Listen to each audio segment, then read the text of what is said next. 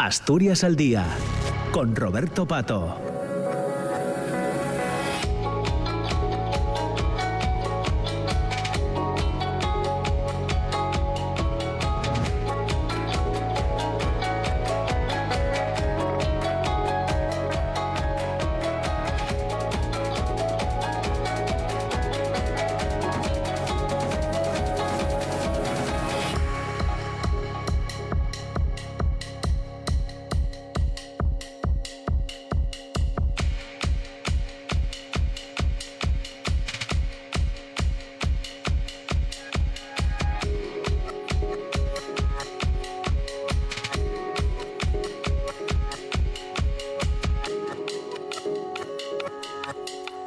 Ya son las 10 de la mañana y 8 minutos y hoy en esta segunda parte de Asturias al Día nos queremos meter en las entrañas de un documental que se titula Asturias Patria Roquera, que se va a presentar eh, creo que el 24 de junio, es decir, el sábado en la laboral, en, Gijón, y que viene firmado por la realizadora asturiana Irene García Cañedo, a quien ya saludamos. Irene, ¿qué tal? ¿Cómo estás? Muy buenos días. Buenos días, Roberto. Muy bien, muy bien. Muchas gracias. Digo bien, ¿no? Lo vas a presentar, lo vais a presentar eh, el 24, ¿no? Lo presentamos el sábado 24 a las ocho y media en el Paraninfo de la Laboral y nada, ya está, ya tenemos todos los preparativos. Muy bien, qué bien.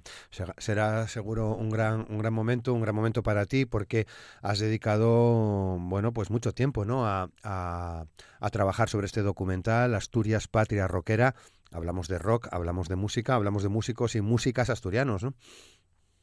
Sí, sí, sí, fue un proceso de casi un año, hace ya tres años, en el año 2020, y fue un proceso, bueno, de investigación muy grande, pero también de, de buscar muchos testimonios, basarnos en, la, en el testimonio oral y, y darle, bueno, pues poner en valor de verdad las historias, ¿no?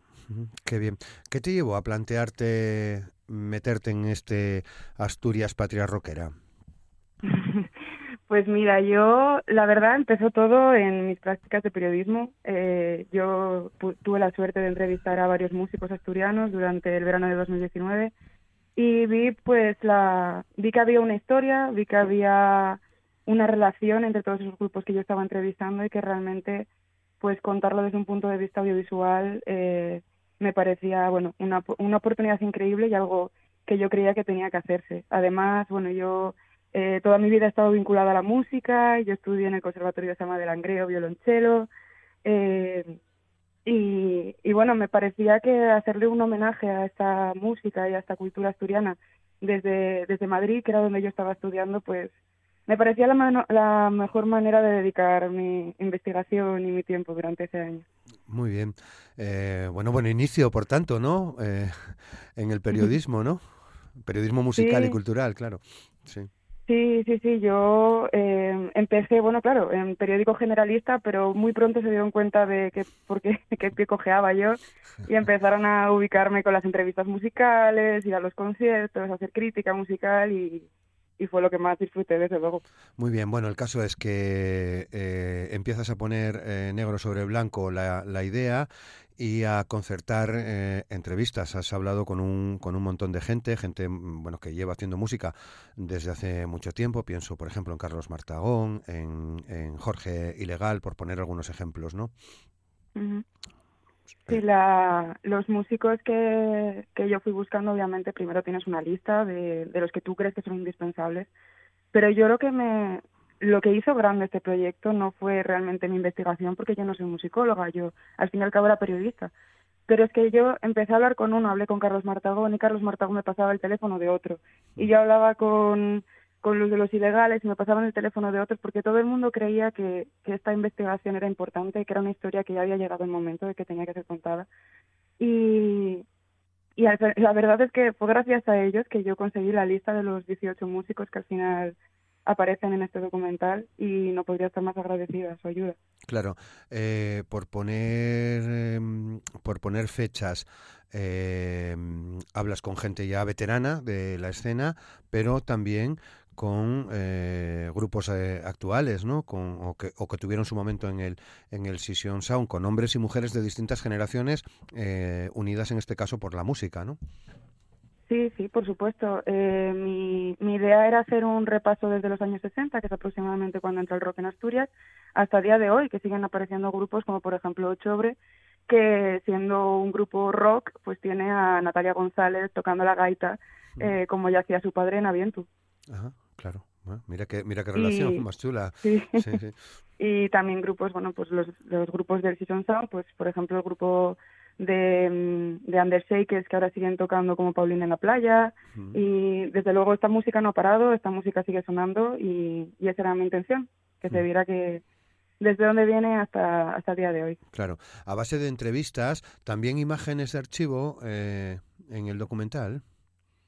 Sí, sí, sí. Este, bueno, es un proyecto académico que se hizo sin presupuesto porque tampoco en ese momento sabes hasta dónde puede llegar. Y, y entonces, como ya que era un proyecto sin ánimo de lucro, sí que me, me permití añadir imágenes de archivo eh, y música con el permiso de los músicos, teniendo en cuenta que en el futuro, cuando este proyecto llegase a, a donde yo quería que llegase, que cada vez está más cerca, habría que hacer bueno pues una inversión con un patrocinio para realmente tener los derechos de esta música y de estos videoclips que yo creo que son indispensables para ilustrar esta esta época. Desde luego, desde luego que sí, porque si pensamos en ilegales o, en estucas, eh, bueno, eh, empiezan a tener éxito de manera paralela al uso masivo de los videoclips, ¿no? Eh, por parte de los grupos. Claro. Sí, es que mm, de hecho tenemos en el, en el documental el testimonio de Claudio Menéndez de los Archiduques, que pues me contó cómo su documental de Lamento de Gaitas, su, perdón, su videoclip de Lamento de Gaitas fue el primer videoclip que grabó Televisión Española y que lo grabó en el Naranco, en Santa María de Naranco. Sí, sí. Qué, qué, bueno, ¿no? Que, que, hayas empezado también mm, eh, sin perder de vista a, bandas como los Archiduques, que lógicamente están en el origen de, de toda, esta, de, toda esta historia. Pero Irene, hablamos de, un, de una película eh, documental, de no ficción. Eh, ¿Cómo consigues ese realismo que tiene la cinta? Pues desde luego dejando que hablen ellos y ellas. Eh, creo que es súper importante, bueno, de aquí decidí que mi, mi figura desapareciese, no, no se me ve, no se me escucha, más que un par de frases en todo el documental, y me parecía que era muy interesante que quedasen íntegros los testimonios de ellos, pero es que además que interactuasen durante el documental. Y yo creo que ese es una, un aspecto muy interesante de esta historia, que a través de las preguntas que yo les hago, ellos parece como que se van preguntando y respondiendo entre ellos. Claro, qué bien, ¿no? Bueno, eso lleva, lleva su curro, Irene, ¿no? Claro. Sí, sí, fue mucho trabajo. Sí. Eh, bueno, eh, cuéntanos más cosas de, del documental. Eh, eh, estás tú eh, detrás de la, de la cámara, mm, o, bueno, tienes con, cuentas con un equipo, ¿cómo, ¿cómo habéis trabajado? ¿Cómo has trabajado en ese sentido? Pues yo creo que esto es lo, más especial que tiene mi documental, que es que yo, claro, yo estaba estudiando en Madrid y yo pensé, ¿quién va a acompañarme hasta Asturias todos los fines de semana a grabar entrevistas? Y entonces yo me acordé, pues que mi familia, que tengo una familia encantadora y estupenda, que por qué no me acompañaba a estas entrevistas. Entonces, pues tenemos de ayudante de dirección tenemos a mi madre, Cristina Cañedo, que es profesora de música.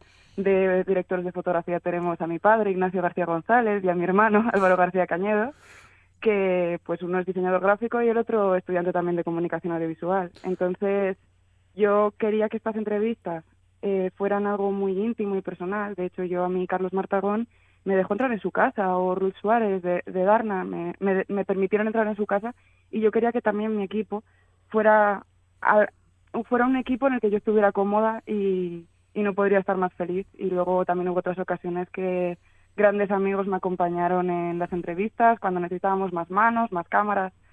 Así que bueno, eh, yo estoy muy orgullosa de, del resultado. Es, yo creo que que es muy profesional y, encantada de poder compartir esos recuerdos con mi familia. Qué bien, qué bien, sí, sí. Eh, un equipo que funciona, además, ¿no? ¿Eres dura a la hora de dirigir?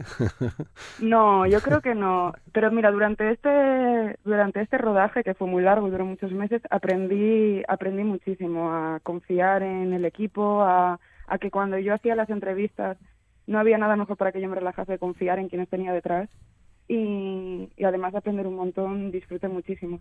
Porque luego cuando ves el resultado dices tú, es que es que esta gente quería que saliera tan bien como, como yo, que era la, la ideóloga, por así decirlo, y, muy, muy orgullosa, muy contenta. Hmm. Bueno, hay una clara distancia generacional, Irene, eh, con, muchos de los músicos y de las músicas que, trabajan, que salen en el, en el documental. ¿Piensas que esa eh, distancia generacional es buena para eh, enfocar este tipo de proyectos? Y, y, también si, si además esa distancia generacional ofrece quizás un plus de objetividad.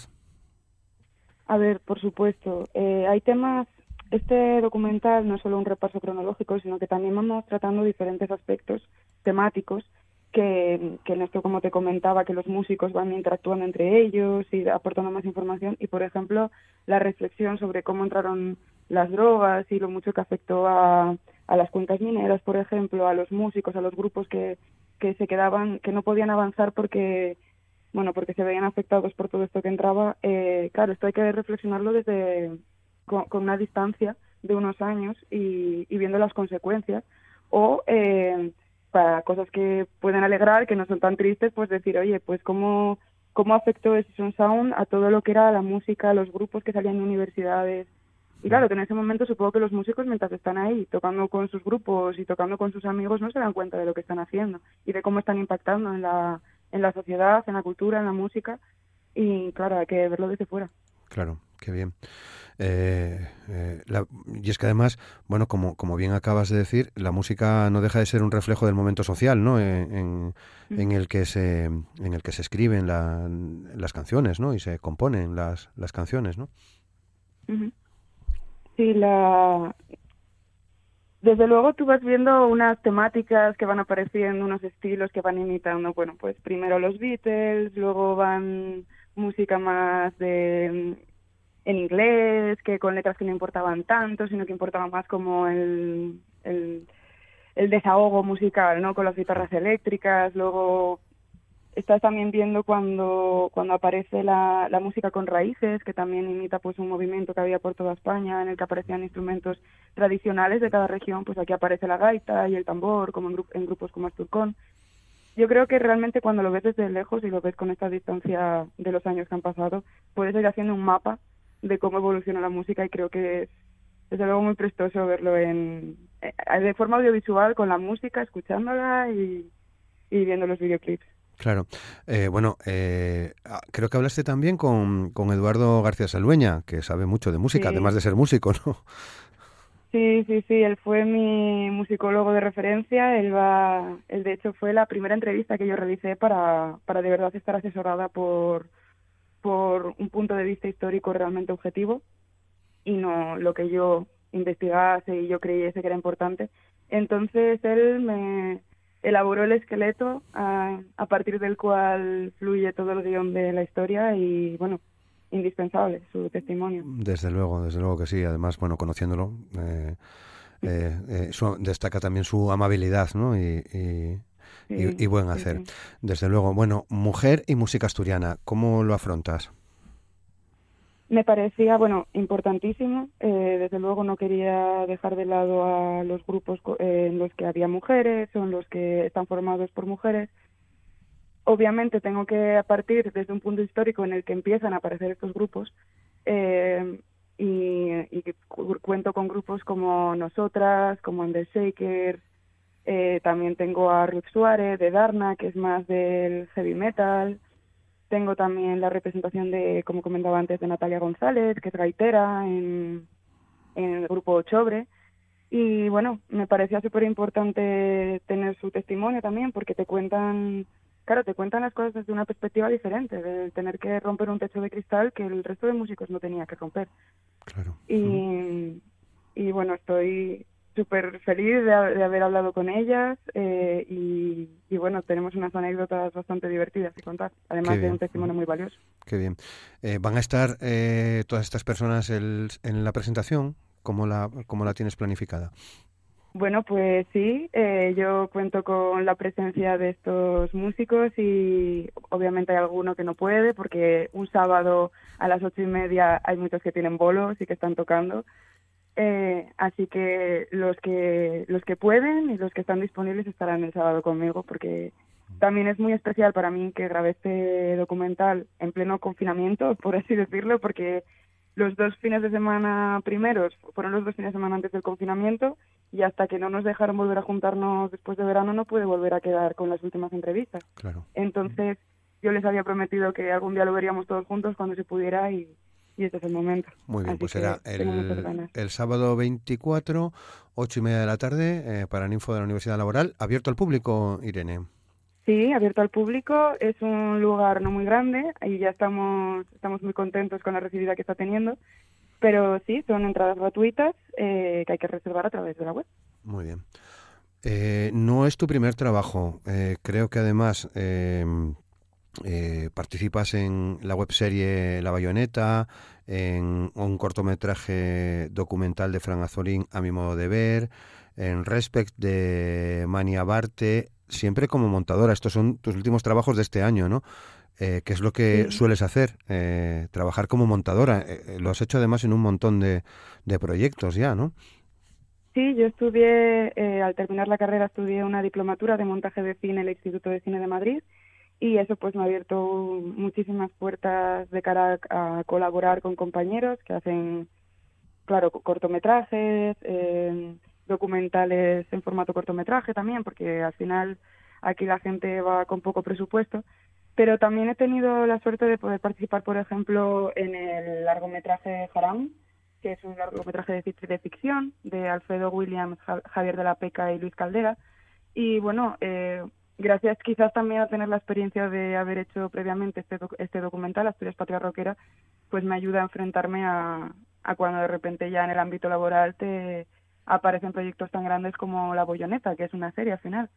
y, y nada, pues yo estoy ahí con cuando puedo dirijo yo y, y también me interesa mucho la parte del montaje, entonces siempre que aparecen proyectos de este, de este tipo que al final te nutren como artista, eh, yo encantada.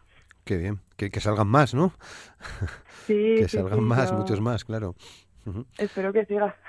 Bueno, eh, has hecho también eh, eh, otra historia que me parece buenísima, que es los leitmotivs de Juego de Tronos. Ay, ese proyecto. Le tengo muchísimo cariño. Este también fue otro otro trabajo para la universidad, mi otro mi trabajo de fin de grado de comunicación audiovisual y, y fue una investigación que también tuvo lugar durante el confinamiento, porque fue el año que yo terminé la universidad entonces, digamos que yo me pasé cuatro meses eh, enfrascada en, en la serie, en analizar la partitura, en analizar todos los discos que había salido de la serie. Y, y bueno, fue una investigación también, de nuevo, eh, relacionada con la música, que, como decía yo, es donde, el pie por el que yo cogeo. Y, y nada, pues eh, estoy muy muy contenta también con ese trabajo que tengo subido en mi canal de YouTube. Claro. Eh, lo podemos ver ahí, ¿no? Dices en, en tu canal. Sí, sí, sí. Ese está, ese está en abierto. Ese fue un intento que hice yo de, de ser youtuber en, aquel, en aquel momento. Y bueno, es un vídeo bastante largo, es un, es un mediometraje. Y, y claro, es, una, es un análisis con la perspectiva de alguien que, que estudia la partitura, que no es, no es un punto de vista aficionado, sino que, que va a lo teórico y con, con por suerte los estudios que yo tenía de conservatorio pues me, me ayudaron en esta investigación. Así que lo puedo disfrutar aún más. Conservatorio del, del Nalón, violonchelo y creo que coro voces blancas también, Irene. Sí, sí, sí, yo soy, yo soy de las, de las que empezaron el coro de voces blancas. Y bueno, es una época maravillosa de mi vida. Bueno, veo que la música se convierte precisamente en uno de tus leitmotivs también, ¿no? Es uno de ellos, ¿no? Sí, sí, sí no, no solo va apareciendo, sino que también lo busco yo. Yo creo que es la manera que tengo de disfrutar lo que hago, eh, que tenga siempre pinceladas de lo que a mí me gusta, ya sea subiendo, subiéndome este, a escenarios, como en mi época en la que estaba ahí en auge la música, el violonchelo, los coros, o ahora que pues lo intento poner en audiovisual. Claro. Y, y, ya casi para acabar, ¿qué música escuchas, Irene? Irene? pues a mí eh, me gusta el rock, me gusta, me gusta el ska, me gusta el, el bueno, el rock en general. Qué bien. Bueno, pues será una oportunidad para ver este documental Asturias Patria Rockera el sábado día 24 de junio en el Paraninfo de la Laboral. Decía, si recordamos, si te parece, ocho y media de la tarde, con bueno, pues casi todos los protagonistas, con todos los que puedan ir a, a, la presentación. Eh, eh, ¿Se puede reservar entrada por invitación? Decías en la web, en la web de Laboral o cómo?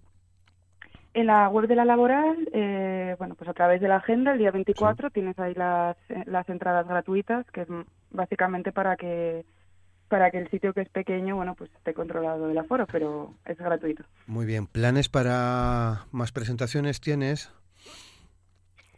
Pues mi principal plan es eh, darle una salida a este documental, que al final este es una pequeña presentación que estamos haciendo, pero como decía, estamos en busca de patrocinio, estamos en busca de, una inversión, que este proyecto no, era pues eso puramente académico al inicio entonces creemos que la, la manera de que crezca y la manera de que toda esta música pueda permanecer dentro del, del documento pues es pues a través de ayuda, así que en eso nos volcaremos ahora.